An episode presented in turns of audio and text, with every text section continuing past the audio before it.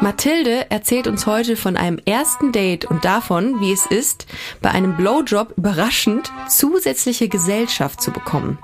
Außerdem erfahren wir, warum es bei diesem Treffen fast Acid-Gummibärchen als Snack gegeben hätte. Ah, jemand, der auf mich steht. Cool. Eins, zwei, Und mein Herz natürlich. Bum, bum, bum, bum. drei, Ja, Liebe was nicht. acht, Mein Sexualtrieb hat mich ausgetrickst. 17, Und dann habe ich mich so unterm Tisch verkrochen. 72, Und dann hat er gesagt, Entweder geile Story oder tot. ach du Scheiße, mit dem fliegst du morgen in den Urlaub. 370, 500, 766, 344, 1000. Haha, das kann jetzt mal richtig in die Hose gehen. Dieses Gefühl in meinem Bauch. 1000. Erste Dates. Mathilde, schön, dass du da bist. Ich grüße dich. Ich dich auch. Ich bin sehr glücklich, hier vor dir zu sitzen. Das war meine, wäre meine Frage gewesen. Mit welcher Stimmung gehst du heute in diese Podcast-Aufzeichnung rein? Hm, Also Lebensstimmung oder halt dieser Moment mit dir. Die, der Moment mit Ich dir würde- ist exzellent. Ich wollte wollt gerade sagen, hol ruhig für beide Situationen aus. Nee, also ich freue mich sehr. Ich habe das Gefühl, wir werden Spaß haben. Ja, gleich. ich denke auch. Und so grundsätzlich war, war dein Tag bisher gut? Ähm, ja, mein Tag war gut. Mein Tag war eigentlich sehr gut. Ja? Ja, ich habe aufgeräumt. Ich ähm, habe dann eine Freundin getroffen, also ein mega Tag. Ja? Ja, Schön. Wie war Treff- deiner? Ich habe auch mehrere Dates heute gehabt tatsächlich hier. Echt? Du bist jetzt mein zweites Date an Wow. diesem Tag. Und Also muss ich mich beweisen. sehr gerne. Mathilde, du bist 29 Ja. und wohnst hier in Berlin. Ja, ich bin Autorin, Comedian und Schauspielerin und alles, was so dazugehört, was die meiste Zeit alles ist. Im Kreativen hier. Genau, im Kreativ. Ich bin Künstlerin. Ah, Ja, äh, sage ich echt ungern. ja, das hört sich immer sehr facettenreich an eigentlich. Ja, aber dann denken halt alle, dass man so einen Blaumann anhat mit Farbe drauf. Und malt. genau. Ja, Picasso irgendwie Ja. habe ich direkt im Kopf. ich bin Picasso Der ähm, Worte. der Worte und der Bühne. Ich finde das großartig, Ich finde, das das ist meine neue Antwort. Ich bin der Picasso der Worte. Aber es ist schön. Ja. Und vielleicht auch der Picasso der Dates. ah, es ist ein schwieriger Übergang. Uh, Übergang. Wir, wir, wir haben die Kurve gesehen, wir sind reingegangen. Und wir sind gescheitert. Ja, aber wir bleiben trotzdem. Äh, ja, Dating. Ähm, ich habe dir eine Dating-Geschichte mitgebracht. Oh, das, das trifft sich gut Ja. in diesem Podcast. Ich freue mich. Ja. Wann, wann, wann spielt diese Dating-Geschichte oder wann hat sie sich ereignet? besser also, gesagt? das war so vor, ähm, es war 2010, Anfang 2010, also vor zwölf Jahren circa. Okay. Das heißt, du warst noch etwas jünger. Ich war noch etwas jünger. Jünger. Ich war 18. Okay. Ich war in New York, ich habe dort studiert, ich habe dort Schauspiel studiert und es war alles sehr aufregend. Also die Also- pure Existenz war aufregend. Aber gerade aus der Schule gekommen äh, Genau. und hast dann angefangen zu studieren in New York. Genau. Okay. Ich bin halt, ich glaube, ich bin im Juli 18 geworden und bin im September Uh, nach krass. New York gezogen. Ja. Das ist mutig. Ja, aber Das ich ist dachte, mutig. es war so dieser wunderbare Mut, den nur dumme Leute haben. Absolut. Ist einfach dummer Mut. Ja, vielleicht hättest du es dann sonst nicht gemacht. Genau. Ich liebe. Naiv würde ich es fast ja, bezeichnen. aber ja. schöne Naivität. Mhm, okay. Also ich wünsche sie mir zurück. Ich wünsche mir das und vielleicht auch, dass das Date nur so passiert, weil ich noch so war. Und ich saß in, in der äh, Universitätsbibliothek, weil ich musste irgendwie einen Film schauen. Und ich sehe, wie ein, ich möchte nicht Mann sagen, man kann 18-Jährige nicht Männer nennen, oder? Junger Mann Ja, vielleicht. genau. Ein, Junger ein, Mann. Ein junger Mann packt seine Tasche sehr langsam ein und schaut die ganze Zeit auf mich zu. In der Unibibliothek. Genau. Weißt du, wenn jemand so langsam einpackt, dass es nicht mehr menschlich aussieht? Mhm, dass man sagt, sag doch einfach was, Ja, wenn du was ja. zu sagen hast. Ja. Es war so, noch ein Stift rein und schaut mich äh, die ganze Zeit an. Ich war so, okay, es passiert. Es passiert, es ist dieser Moment, es hat sich jemand schon in dich verliebt. Du bist das Beste, was in dieser Bibliothek gerade passiert ist. Ich weiß es, es passiert alles für mich, ich bin so glücklich. Und dann läuft er vorbei und legt mir seine Handynummer auf meinen Tisch und meint so, schreib mir. Wie sah der, sah der aus, der, äh, der Kollege? Ähm, Der Kollege. Der Kollege sah etwas mickrig aus. So, der war, er war jetzt nicht, also er war nicht unschön. Ja. Okay. Aber er war jetzt nicht eine Erscheinung. Okay, war das dein Typ? Ich, also ich hatte keinen Typ, ich war 18. Mein okay. Typ war so, ah, jemand, der auf mich steht. Cool. Also sehr traurig und äh, an alle, die 18 sind da draußen und das hören. Jeder Typ kann auf euch stehen, jede Frau kann euch aufstehen. Ihr seid fein. Ihr müsst nicht nehmen, was kommt. Aber zumindest, er war jetzt nicht unattraktiv. Also er sah nett aus. Dann lässt er einfach dieses Stück Papier fallen auf meinen Tisch und so, schreib mir. Ja. Schreib mir und ging weiter. Und ging dann einfach weg. Was hat das mit dir in dem Moment gemacht? Warst du ein bisschen perplex? Nein, ich war super aufgeregt. Oh. Ja. Aber das Ding ist, es war so ein Filmmoment, weißt du, und es hat einfach in dieses ganze Klischee-Dasein so gut reingepasst, dass einfach jemand seine Nummer auf meinen Tisch fallen lässt und sagt, schreib mir. Und das war jetzt nur ausschließlich seine Nummer oder noch irgendwie eine Message dazu? Nee, nur seine Nummer und sein Name. okay. Casey, Casey. genau. Okay. Und er war auch ein interessanter Typ. Der Vater war ein, ich glaube, relativ berühmter Journalist, habe ich dann später herausgefunden. Und er ist auch teilweise in der Mongolei aufgewachsen. Also es war ein extrem auch komplexer Typ. Und wann hast du dich gemeldet? Ich glaube, wenn ich mich recht erinnere, habe ich sehr gehadert, wie lange ich warten sollte. Ah. Weil ich war so, okay, ich kann nicht heute schreiben. Ja, da gibt es noch so Regeln in diesem Alter, ne, dass man Ja. sagt, ah, mindestens 24 Stunden genau. warten. Keiner hat die aufgeschrieben, diese Ja. Regeln. Die sind komplett, die sind einfach selbst erfunden. Ja. Und ich war, ich glaube, ich habe entschieden, dass ich mindestens zwei Tage warten musste, bis ich ihm schreibe. Okay. Und es war November, das heißt, es war Thanksgiving in Amerika, was so ein riesengroßer Deal war. Und ich hatte gar keine Ahnung, es ist wichtiger als Weihnachten für die. Und ich war irgendwie zu Freunden eingeladen und dann hat er die vier Tage von Thanksgiving nicht geantwortet. Und ich war so, okay, ich meine, du hast mich beim Taschepacken beobachtet, was brauchst du noch? Also wie viel mehr kannst du von mir wollen? Und dann hat er geantwortet äh, und war so, ja, Entschuldigung, ich war mit meiner Familie und okay, ja, man kann mit der Familie nicht antworten. Und dann haben Funkloch. wir ein Date. Ja, es War ein Familienfunkloch. ja, genau. Und dann haben wir ein Date ausgemacht. Und äh, wir wollten Black Swan im Kino schauen. Erinnerst du dich? Natalie Ja. Portman. Ja, ich super erinnere mich. Mhm. Schön. War das von dir vorgeschlagen oder von ihm? Ich glaube von ihm. Und ich finde auch Kino als erstes Date, ich verstehe das Konzept. Mhm. Aber wann haben wir entschieden, dass das normal ist? Ja, gerade fürs erste Dates würde ich immer sagen, da kann man ja sich nicht unterhalten, ne? Da kann man ja nur irgendwie so Berührungen sind da gängig. Ja, aber so, warum berührst du mich? Also, weißt du, was Ja. ich meine? Es ist ein erstes Date. Wir haben Ja. noch keine Berührungsprotokolle abgemacht. A. Und B, wir können uns nicht sa nichts sagen. Und dann sitze ich die ganze Zeit da und muss darüber nachdenken, so, was machen wir? Ist das gut? Also, was fühle ich? Ja. Und das sind so zwei Stunden Stress. aber das, dafür habt ihr euch verabredet fürs Kino Black Swan. Genau, aber er war so, komm davor zu mir ins Wohnheim, ins Studentenwohnheim Okay. und dann können wir davor noch vielleicht gemeinsam was essen gehen Mhm. oder also einfach in der Mensa, jetzt nichts, na, wir waren 18 halt. 18. Ja. Und dann war ich so, okay, klar, ich komme ich komm zu dir ins, äh, ins Wohnheim und ich weiß noch genau, was für einen Rock ich anhatte. Ich werde es nie vergessen, weil ich dachte so, okay, dieser Rock ist super cool.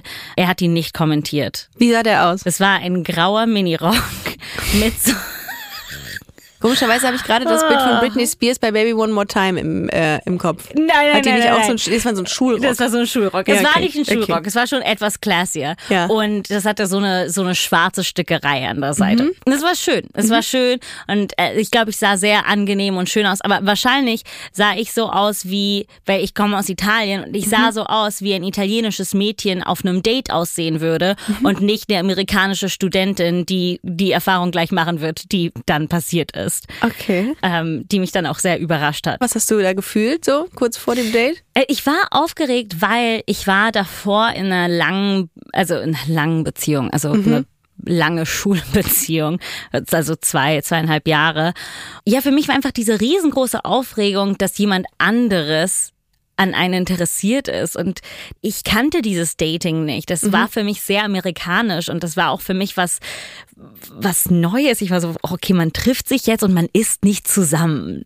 Also ich weiß nicht, wie war es für dich? Für mich war es einfach immer so, man trifft jemand einmal und dann entweder macht man einmal rum und das ist vorbei oder man ist dann zusammen. Absolut. Genauso war es bei mir. Ich habe das, äh, das Konzept des Datings sehr lange nicht verstanden. Was ist denn Dating? Ja, genau. Und dann äh, gehe ich zu ihm ins Wohnheim und man muss dazu wissen, dass die Regeln in den Studentenwohnheimen unfassbar strikt sind. Man darf kein Alkohol reinbringen. Äh, man darf natürlich, man darf nicht rauchen, man darf nichts tun. Also und man wird auch kontrolliert. Also das war ungefähr die Situation. Man darf halt echt nichts machen. Und wenn man, wenn man irgendwie drei oder viermal, ich glaube beim fünften Mal, wo man erwischt wurde, musste man sogar ausziehen oder sowas. Ah je, okay. Und genau, dann lädt er mich äh, rein, ich gehe in sein Zimmer und ich bin so Hallo und ich weiß auch nicht genau, wie man sich jetzt grüßen soll. Wie lang ist der Zeitpunkt gewesen zwischen dem Moment, als er dir die Nummer gegeben hat und du vor seiner Tür stehst quasi? Ich möchte sagen, eine Woche. Also das Okay. weiß ich nicht mehr genau. Aber es war schon genügend Zeit, dass man sich so ein paar Mal gehört hat. Ich glaube, wir Okay. hatten uns auch einmal schnell so im Park gesehen Ah, okay. Mhm. und so gegrüßt, aber jetzt nichts. Also ich hatte noch keine Vibes. So Ah, okay, richtig. aber du bist quasi dann, ohne sowas Konkretes zu fühlen, einfach hin und hast gesagt, komm. Ja, ich, bin, ich, ich hatte Bock auf ein Date und Ja. ich hatte das Gefühl, so dass das Teil hier der kulturellen Erfahrung. Es war, es war wie ein Museumsbesuch. Mhm. So, man lernt was dazu. Und als sich die Tore des Museums geöffnet haben, also sprich seine WG-Tür, wie war das dann? Okay, man muss äh, auch wichtig wissen, das sind keine Wohnungen, das sind halt echt nur Schlafzimmer, die man teilt mit einer anderen Person, ne? Ja. Und du öffnest, aber es ist New York und es waren halt trotzdem schöne Zimmer, aber halt nur Zimmer. Und ich öffne die Tür und vor mir steht halt er und sein Mitbewohner. Und sein Mitbewohner ist, ich möchte dir ein schönes Bild geben. Er ist wie so das Stereotyp von einem Kiffer, aber halt nochmal hochgedreht. So mit, mit sehr fettigen Haaren, einer Schlabberhose und einem Riesenhemd und so alte Flipflops. Und er steht und ist so, hey, und beide sagen mir nur so, hey. Und ich so, hi. Also äh, nach Date hat es sich nicht so angefühlt, oder? Gar nicht. Und Okay. ich glaube, der Typ war auch irgendwie noch in so Haushose. Äh, weißt du so? Und ich war da mit meinem schönen kleinen Minirock. Oh. Äh, und schon da war ich so, oh Gott, okay. Äh, hättest du theoretisch auch direkt wieder umdrehen können? Also, oder Hätte ich wahrscheinlich, aber ich glaube, dass ich damals nicht, ich hatte nicht die Kapazität, so eine exekutive Entscheidung zu treffen. Ich meine, ich weiß nicht, hättest du das machen können? habe ich letztens auch noch drüber nachgedacht, dass ich in meinem Leben gerade zu Beginn, was Dating angeht und so, nie so Grenzenklare schaffen konnte. Und da einfach Angst davor hatte, jemanden gegen den Kopf zu Ja. stoßen oder Angst vor Gegenwind hatte. Das muss man lernen. Ja, aber ich Ja, finde es ja. auch, ich finde es auch jetzt immer noch unfassbar schwierig. Ja. Also ich, ich würde mir jetzt dessen bewusst sein, hey, dieser Moment ist nicht okay und Mhm. du darfst gehen. Aber ich müsste mich trotzdem überwinden, um zu sagen, tschüss. Ich auch. Ne? Ich auch. Weil man dann trotzdem irgendwie in einen Konflikt gerät. Ja, So. und man möchte auch einfach cool und nett sein. Yep. Und nichts an mag ich nicht, tschüss ist cool und nett in Ja. Mhm. unserem Kopf. Ist es natürlich vollkommen, aber ich hatte null, die- null, null, null die Kapazität für sowas. Okay. Genau, das Ganze fängt an und sein Mitbewohner, dieses Klischee an Kiffer, dann fängt er mir irgendwie an zu erzählen, der hat so eine Tupperdose an Gummibärchen und dann bietet er mir quasi einen an, so, haha, willst du ein Gummibärchen? Und er hat so gelacht und ich war so, ah, ähm, ist es lustig, weil ich vielleicht Gummibärchen mag? Ich habe den Humor halt nicht verstanden. Ja. Stellt sich natürlich heraus, dass das nicht der Joke war. Der Joke war, dass diese Gummibärchen voller LSD waren.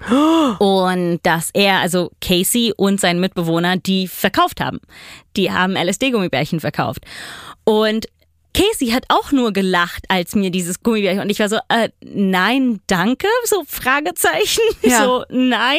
Wo habt ihr euch denn da befunden in dem Moment? Also ich meine, wenn da jetzt nicht so viel Platz ist, wahrscheinlich nur zum Schlafen, habt ihr da irgendwie auf dem Bett gesessen alle oder wie muss ich mir Genau, das ich vorstellen? habe mich an seinen Schreibtisch angelehnt.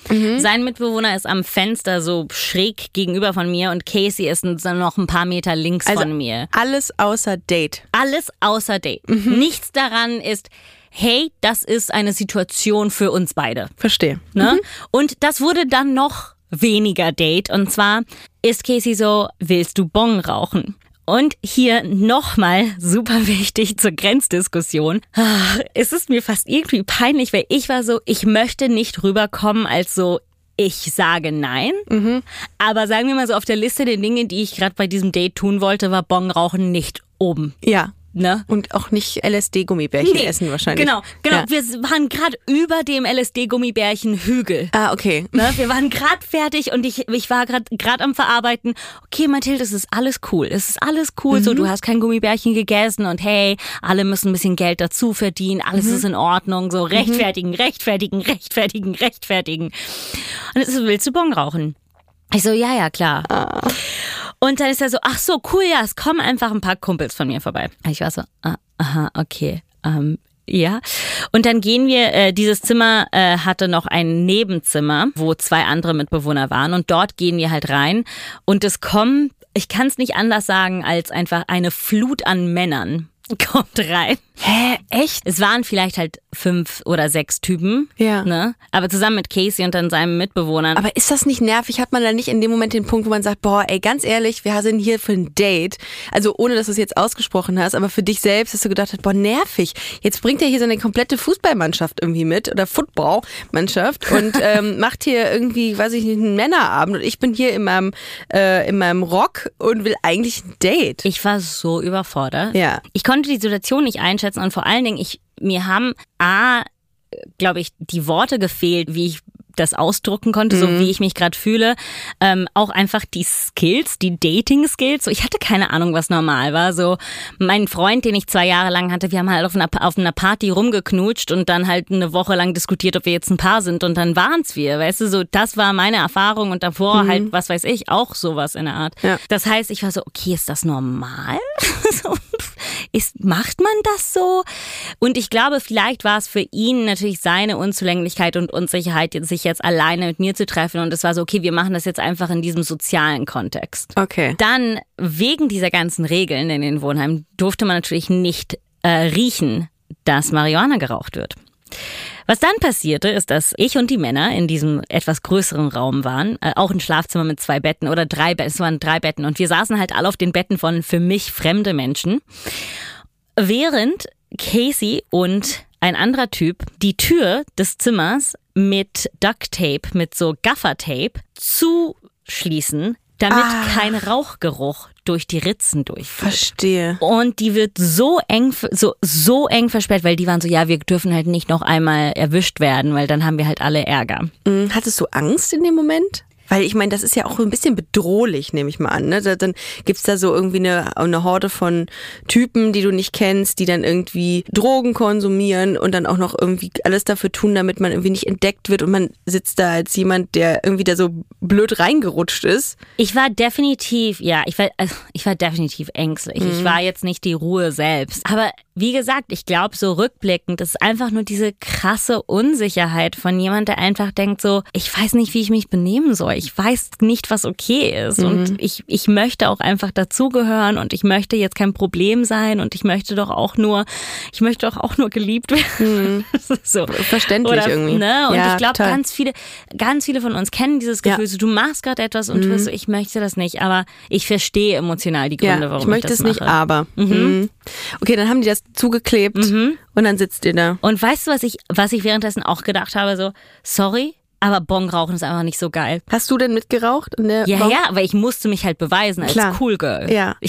Ich, ich war so, du, du sitzt hier schon und siehst aus, als würdest du auf ein Date gehen. Jetzt musst du ein bisschen cool Okay. spielen. Ne? So, Ja. ja, ja, ich kann. Ich kann. Und wann äh, erinnerst du dich an den Moment, also in dem man irgendwie vielleicht so die Kontrolle verliert oder denkt, okay, okay, das äh, hier bin ich nicht mehr Herr meiner Sinne. Ja, ich war halt komplett paranoid und panisch. Oh Gott. Weißt du, so ich habe glaube ich dreimal an der Bong gezogen, Oh Gott. was für mich wahrscheinlich schon viel zu viel war. Ja, Und, klar. Ey, Ricarda, das hier waren alles A Kiffer und B Menschen, die anscheinend Drogen verkauft haben. So, ich kann nicht mithalten. Das ist so- das ist so ich war so kleines italienisches Mädchen. Ich kann nicht mit deiner mit deinem Bongrauchen mithalten. So, was will ich hier wem beweisen und warum? Und das wurde natürlich super klar, als ich dann panisch wie Sau in diesem Raum saß. Und ich war so, du kommst nicht raus. Ja gut, ähm, Situation ist klar für alle Beteiligten. Waren die anderen auch paranoid oder was das jetzt nur du? Nein, weil die anderen waren es super gewohnt und Ja. das war halt einfach deren Abhängtag oder was war was war einfach so. Ja, ne? okay. Wir brauchen einfach gemeinsam Bon und essen dann Chips und reden über Sachen. Mhm. Dann war ich so, okay, ich muss aus diesem Raum raus. Ich muss irgendwie eine Ausrede finden. Ja. Dann habe ich so getan, als hätte ich total vergessen, dass ich noch einen Termin hatte.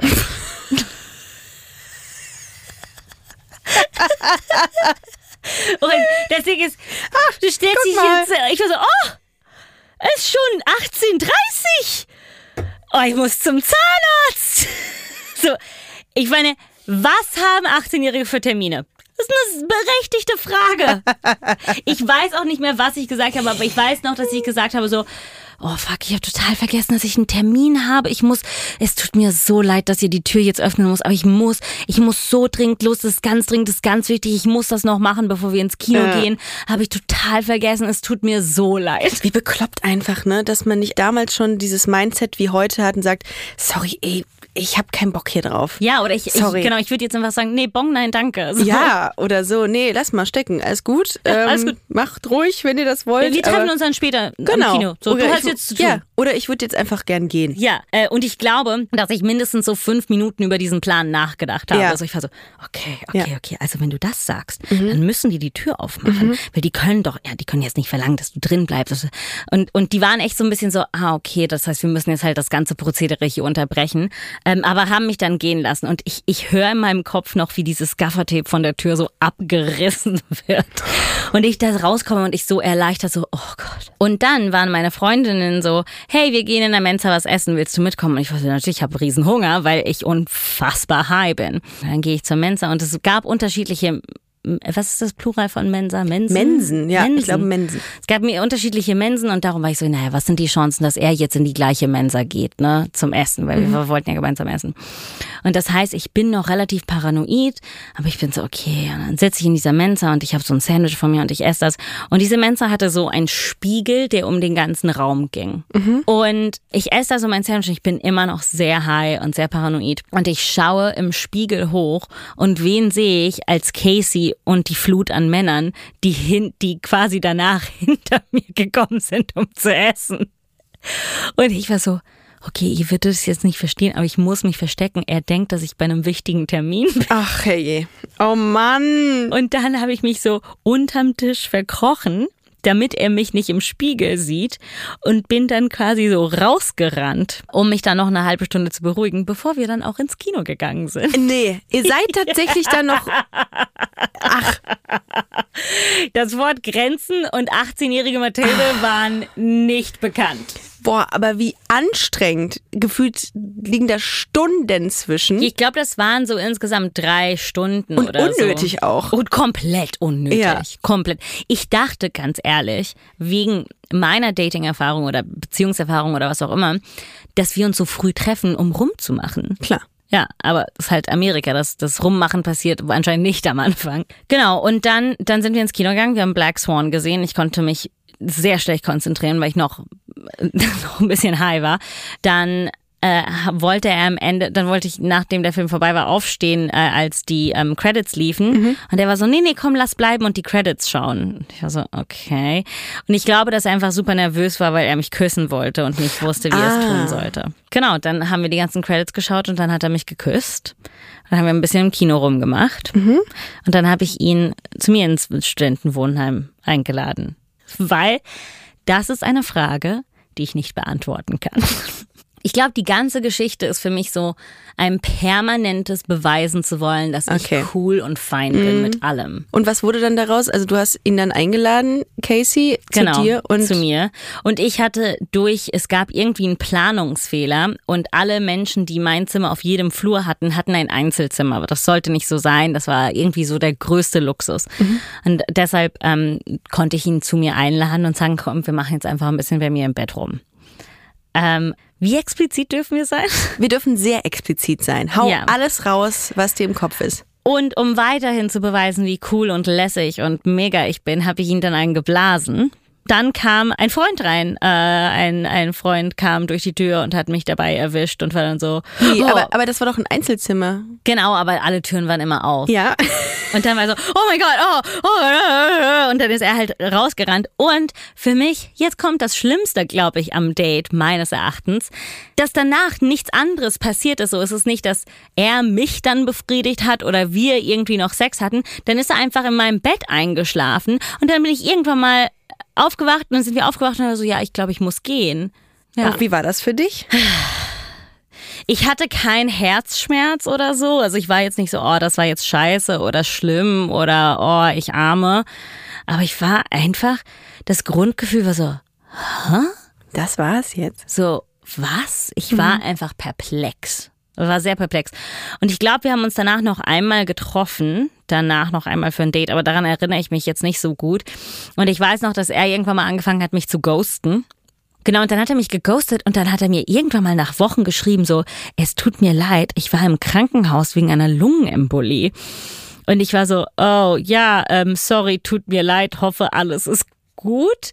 Aber dann wollte ich es ihm auch irgendwie nicht glauben, aber es hat sich dann herausgestellt, dass das stimmt. Und als er dir das dann gesagt hat, warum hat er dir das überhaupt geschrieben? Ich glaube, so um sich zu entschuldigen, dass er Ah. sich wochenlang nicht gemeldet Okay. hat oder nicht reagiert Okay. hat. Ja, das ist ja schon so ein bisschen länger her, seitdem du an der Uni warst. Wie datest du denn heute? Ich habe jetzt auch eine eher unnormale Dating-Realität, was man eigentlich gar nicht Dating nennen kann. Ähm, die Person, mit der ich dann zusammengekommen bin, mit der bin ich auch immer noch zusammen und auch hierher gezogen. Aber wir haben relativ schnell in unserer Beziehung entschieden, eine offene Beziehung zu führen, aus unterschiedlichen Gründen. Also ich, ich habe es immer genannt, es war so, ich habe es wie eine Haftpflichtversicherung für Beziehungen genannt. Das Gut. war so, ich habe nichts gemacht, aber wenn irgendwann mal eine Tür äh, aufgeht und ich lieg im Bett mit einer Person, ist alles Paletti, ne? So. Das war der initiale Impetus. Was dann aber passiert ist, ist, dass ich jemand anderes kennengelernt habe, in dem ich mich Hals über Kopf verliebt habe. Und das war Falk, den, den man auch auf diesem Podcast hören kann. Den wir in dieser Staffel schon bereits kennengelernt Ja, haben. genau. Und dann bin ich zu meinem Partner gegangen und ich habe gesagt, du, ich habe mich in jemand anderes verliebt. Oder ich glaube, ich habe gesagt, ich habe jemanden kennengelernt und ich würde gerne versuchen, diese Beziehung zu Öffnen. nee, nicht zu Ja, öffnen, sondern die Beziehung zu Falk dann auszuprobieren oder Ah. zu sehen, was da überhaupt ist. Ah, okay. Und mein Freund war dann fein damit. Er hat gesagt, ja, also für mich ist das fein. Und ich glaube, er war auch so in einer eigenen Selbstfindungsphase über seine ähm, Sexualität und sich selbst und so. Und ich glaube, dass der Moment irgendwie ja, er hat einfach gesagt, in unserer Beziehung ging es immer sehr viel darum, dass das Wichtigste ist, dass die andere Person glücklich ist. Und ich war auch zu dem Zeitpunkt in vielen Hinsichten nicht sehr glücklich und Falk hat sehr viel Glück in mein Leben gebracht in, mit seiner Existenz. Und dann haben wir quasi für fast drei Jahre hatte ich beide Beziehungen gleichzeitig. War das das erste Mal, dass du, es hört sich immer dumm an, wenn man zweigleisig fährt. Das ist immer so ab, das hört sich immer so, so doof an, äh, dass du das geöffnet hast und offen warst für dieses Lebensmodell?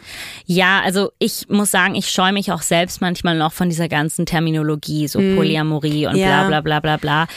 Weil manchmal nervt mich Terminologie auch, weil ich mich einfach selbst nicht damit identifizieren kann. Weißt Mhm. versteh du, so, ich. man ist so, ja, okay, aber es ist irgendwie meins und es ist anders, aber es ist halt auch eine Form dessen. Ne? Mhm. Und auch Picasso der Wörter haben manchmal keine Wörter für das, was Mhm. die Realität dann ist. Und die Realität war wunderschön, aber die Realität war extrem komplex. Falk Mhm.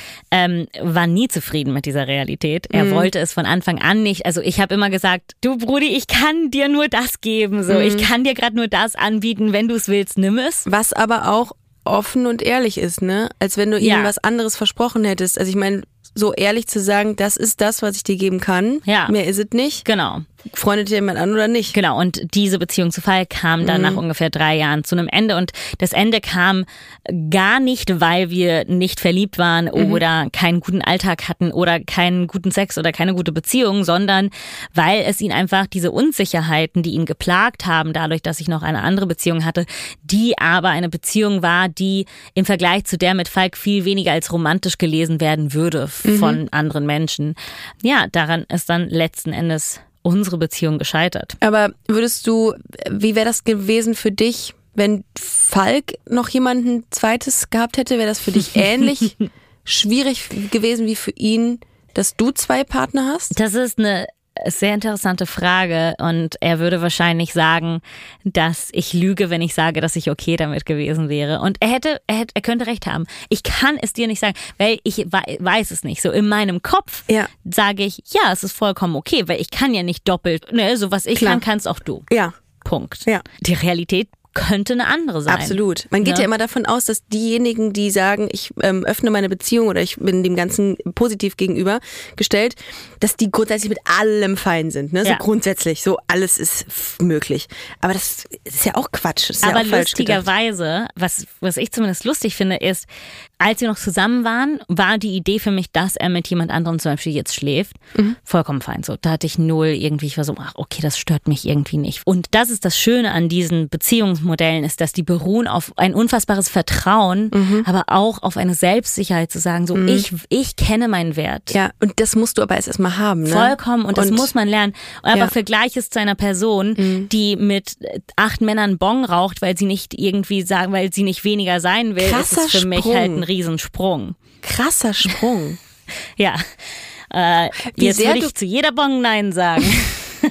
Wie sehr du aber auch gelernt hast, deine Bedürfnisse zu formulieren und zu sagen, für mich in meiner Realität ist es wichtig und gut, dass ich das ausprobiere mit Ja. zwei Menschen. Ja. Und mein Plan war, und äh, aber genau, das, was, äh, um das fertig zu sagen, was, Ja. Mhm. was ich lustig finde, ist, dass jetzt, wo, er, wo er eventuell auf Dates geht, bin ich so, oh mein Gott, nein, oh Gott, oh Gott. Und ich bin so, was ist dieses Gefühl? Und ich bin so, ah, das ist Eifersucht. So, ich kenne dieses Gefühl nicht und es kommt und ich bin so, aber jetzt darfst du nicht mehr eifersüchtig sein. Du warst es nicht, als du durftest und jetzt bist du es. Oh mein Gott. Darf ich das so indiskret fragen, ob Ja. das noch läuft bei euch oder was das jetzt, also läuft, ist das... Nein, also wir sind, wir sind, nee, wir sind nicht mehr zusammen. Okay, Also, aber habt ihr trotzdem noch eine Connection? Ja, hundertprozentig. Und ich glaube auch, ich schließe es auch nicht aus, dass eventuell meine Beziehung zu meinem anderen Partner sich derartig verändert, dass sie für Falk hinnehmbar ist oder Mhm. wäre. Und ich schließe alles nichts aus. Und ich meine, Mhm. ich weiß nicht, was er erzählt hat im Podcast, aber wir können auch gerne einfach darüber reden, was es bedeutet im Leben, sich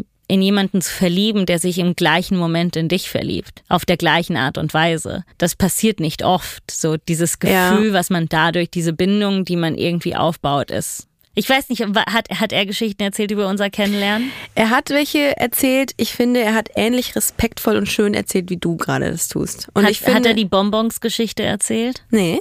Oh, das, Nee. ist, das ist meine Lieblingsgeschichte unser Kennenlernens. Aber ich weiß nicht, ob wir Zeit dafür haben. Ja, komm, haben wir doch noch, oder? Ja. Und wenn ihr diese Bonbon-Geschichte von Falk und Mathilde hören wollt, dann geht jetzt auf Instagram und hört sie euch da an. Einfach at 1000 erste Dates auf Instagram eingeben und zack, landet ihr da, wo ihr hin müsst. Viel Spaß.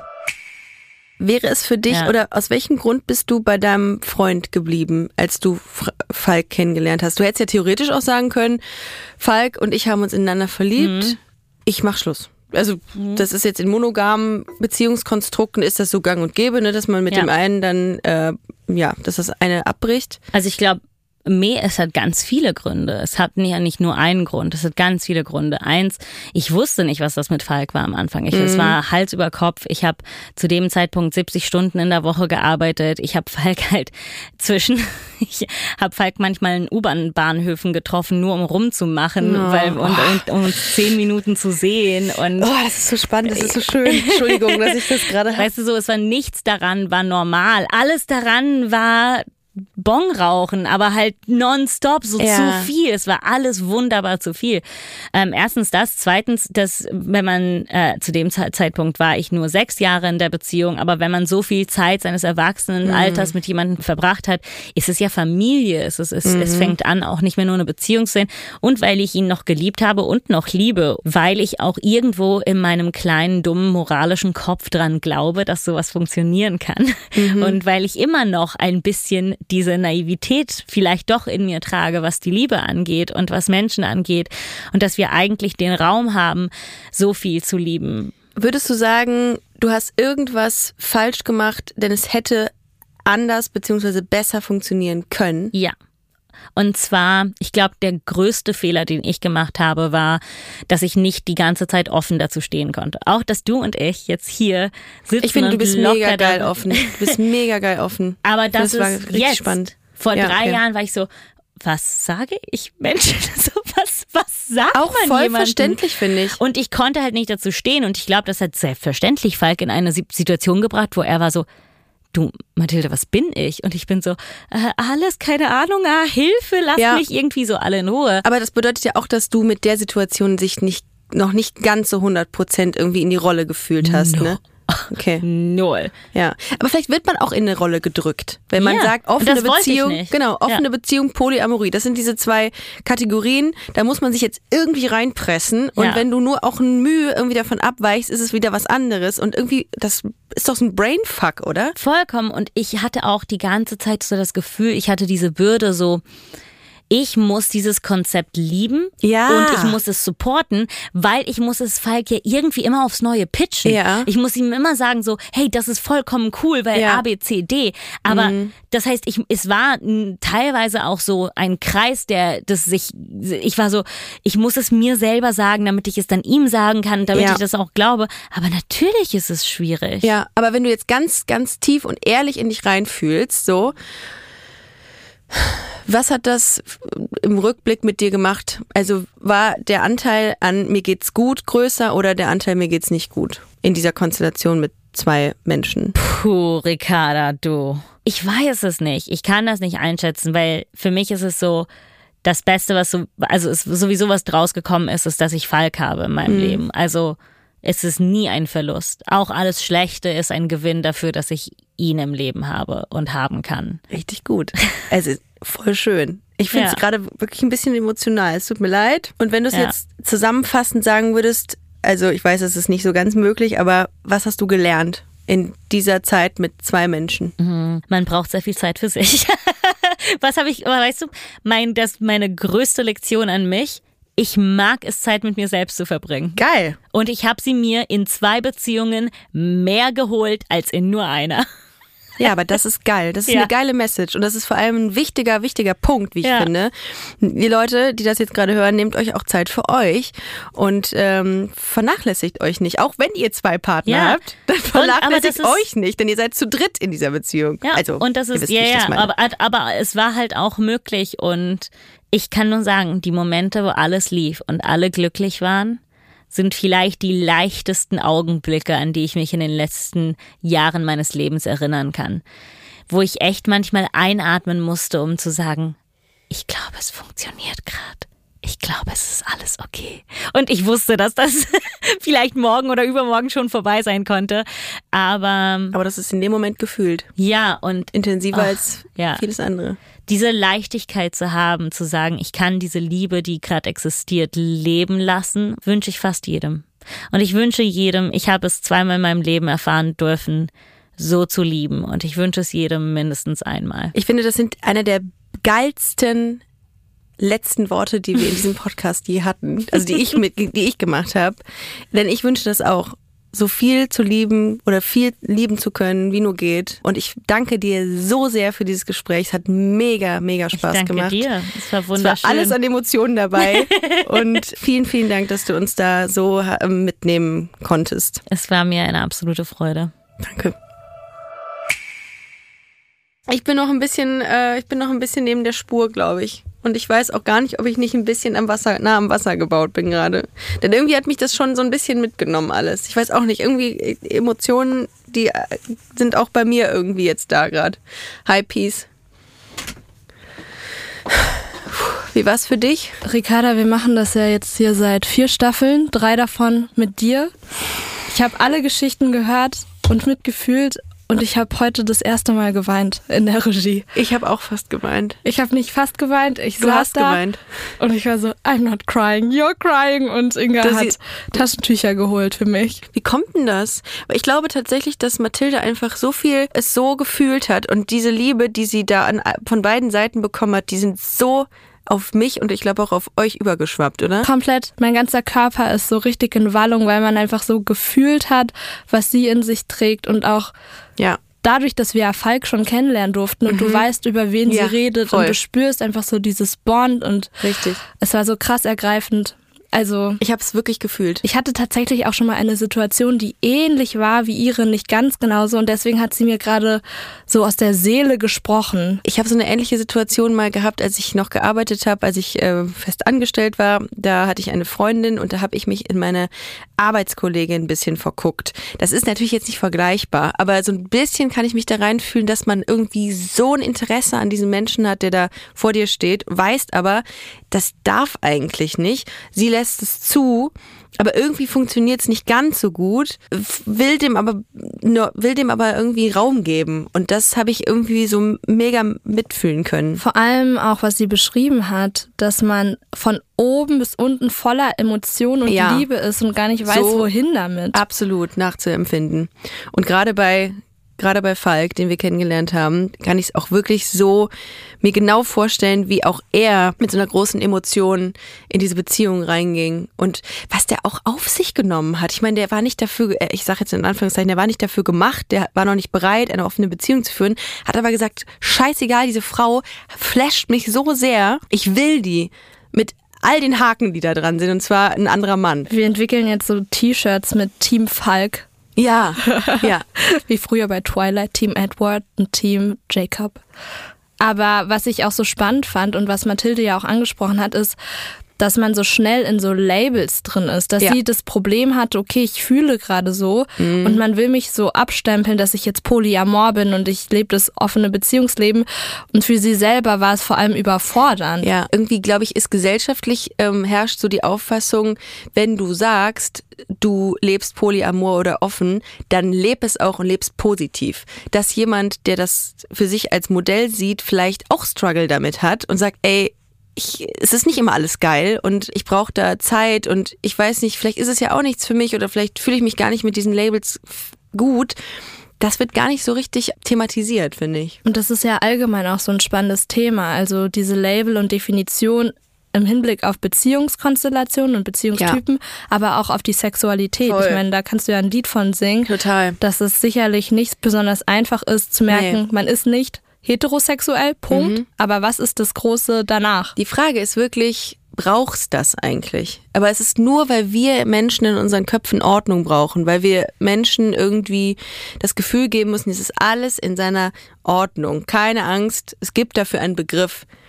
Das ist das, das ist der Grund. Vielleicht braucht es das einfach nicht. Vielleicht ist das auch der Grund, warum es manchmal schief läuft, weil das, dieses Labeln einen so unter Druck setzt, dass man sagt, okay, ich muss mich jetzt da reindrängen in dieses Konstrukt. Das muss, da muss ich jetzt reinpassen. Da darf nichts rausgucken. Das muss so sein. Und das verunsichert Menschen, glaube ich. Und glaubst du, dass wir irgendwie relativ zeitnah an den Punkt kommen, wo man Labels nicht mehr braucht? Oder wie schätzt du das ein? Nee, glaube ich nicht. Ich glaube, wir brauchen, um dahin zu kommen, brauchen wir noch Labels, um Menschen erstmal zu zeigen, das gibt es, das ist okay. Ne? Also wir sind, glaube ich, an dem Punkt, an dem man erstmal akzeptieren muss, dass es diese Labels in Anführungszeichen gibt, sie abzuschaffen und sie nicht mehr zu brauchen. Das ist natürlich das große Ziel, aber das wird noch einige Zeit in Anspruch nehmen, glaube ich. Und gleichzeitig, um da auch die andere Perspektive aufzugreifen, finde ich schon auch, dass man manchmal Verständnis dafür aufbringen muss, warum es nicht jedem so leicht fällt, auf einmal dieses ganze Feld als Ja. offen zu betrachten und zu sagen, "Ja, was sind hier irgendwelche Kategorien? Wir sind Mhm. alles Menschen und machen, was wir wollen, weil man halt sagen muss, Jahrzehnte und Jahrhunderte lang wurde ein so strenges, kleines, engstirniges Bild von Beziehung, Ja. Sexualität, Ja. Mhm. Familie und all diesen Dingen geprägt und gefördert. Ja. Und in, das ist eine vergleichsweise kurze Zeit, in der das jetzt gerade alles hinterfragt und aufgebrochen wird. Und Absolut. ich glaube, wenn man das selber so checkt, dann denkt man, das dauert alles zu lange. Ja, Und gleichzeitig gibt es vielleicht Leute, die gerade mit so einer Krücke eines Labels Hilfe finden, das nachzuvollziehen. Aber ich finde, genau das ist beispielsweise, wie du sagst, total, ist super wichtig und für mich auch ein mega spannender Zugang zu dem Thema, wenn es jemanden gibt, der sagt, nö, hat nicht so geil funktioniert. Weil irgendwie, ich kenne Leute, die eine offene Beziehung haben, die sagen zwar, es ist schwierig, aber es funktioniert. Und dann denkt man sich immer, hm, aber was stimmt denn mit mir nicht? Wieso kann ich das denn so schlecht? Und ich finde so eine Abbildung der Realität, dass es eben nicht so einfach ist wie jetzt mit ähm, Mathilde, ist einfach so gut. Ja, das gibt dem Ganzen so ein Gesicht auch. Ich habe das Gefühl, wenn man irgendwie in Medien oder so von polyamoren Konstellationen und offenen Konstellationen hört oder liest, dass man dann denkt, oh okay, und die sind wild unterwegs und die haben jetzt mit jedem Sex, den die hot finden und die sind ja immer krass und alles Ja. ist so, uh. Und Ja. das sind einfach aber auch nur Menschen, die halt Gefühle für mehr als einen Menschen haben. Ja. Und das Ganze drumrum ist so individuell. Das hat sie echt gut erzählt und echt gut klar gemacht. Aber um das auch nochmal aufzugreifen, wie geil war denn bitte ihr Bong-Date in New York? Also so der Punkt, du denkst, du gehst auf ein Date und es ist irgendwie eine Gruppenkuschelveranstaltung mit ein paar Substanzen. Ja. Mir tat sie leid. Aber mir tut eher das 18-jährige Ich leid von Mathilde, weil ich da auch mich reinführen könnte, denn ich hätte nicht anders reagiert. Ich hatte Angst früher ähm, zu sagen, nee, wie oft ich schon Ausreden mir im Kopf zurechtgelegt habe früher, um aus einer Situation rauszukommen. Und sie hat ja, hat ja auch erzählt, hat lange äh, mit sich gehadert, wie sie das jetzt sagt, um aus dieser Tür rauszukommen, aus diesem Zimmer.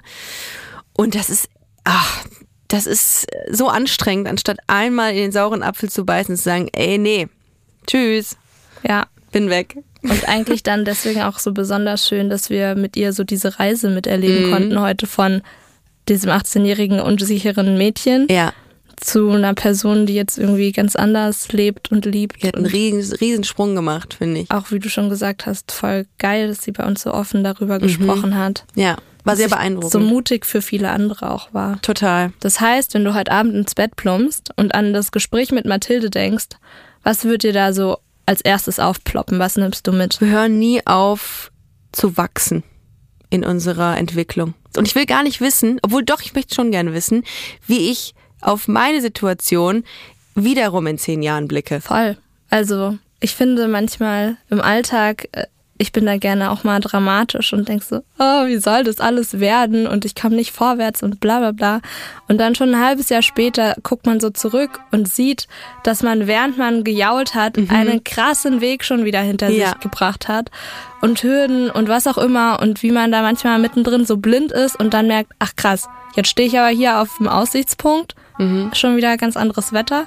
Total. Ganz andere Lage. Und das ist geil zu sehen, dass das immer Voll. so weitergeht. Und dass sich das lohnt. Und deswegen Mhm. ist es auch so toll zu sehen, wenn andere von einem Weg berichten, weil das einem so Mut gibt, Ja, dass es irgendwie alles in Bewegung ist. ja, dynamisch bleibt. Total. Und die Geschichte mit Mathilde war natürlich spannend, aber auch spannend ist es, sich die Perspektive von Falk anzuhören. In der Folge mit ihm, mit Falk, könnt ihr euch das Ganze nochmal aus seiner Sicht der Dinge anhören. Also viel Spaß dabei. 1000 erste Dates ist eine Co-Produktion von Studio Bummens und Kugel und Niere. Executive Producer Jon Hanschin und Anna Bühler. Produktion und Redaktion Pi Solomon Obong, Inga Wessling, Eileen Doan, Lena Kohlwees und mir, Ricarda Hofmann. Ton und Schnitt Fabian Seidel.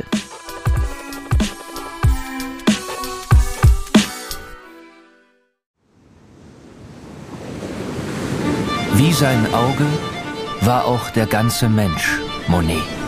de la lumière, une quête de, de l'eau. Diese Suche nach Licht, nach dem Wasser, nach einer neuen Malerei.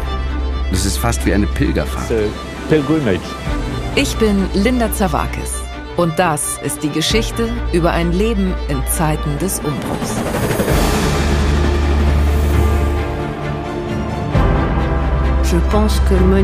Monet selbst steht als Künstler für die Erneuerung einer Definition dessen, was Kunst überhaupt ist.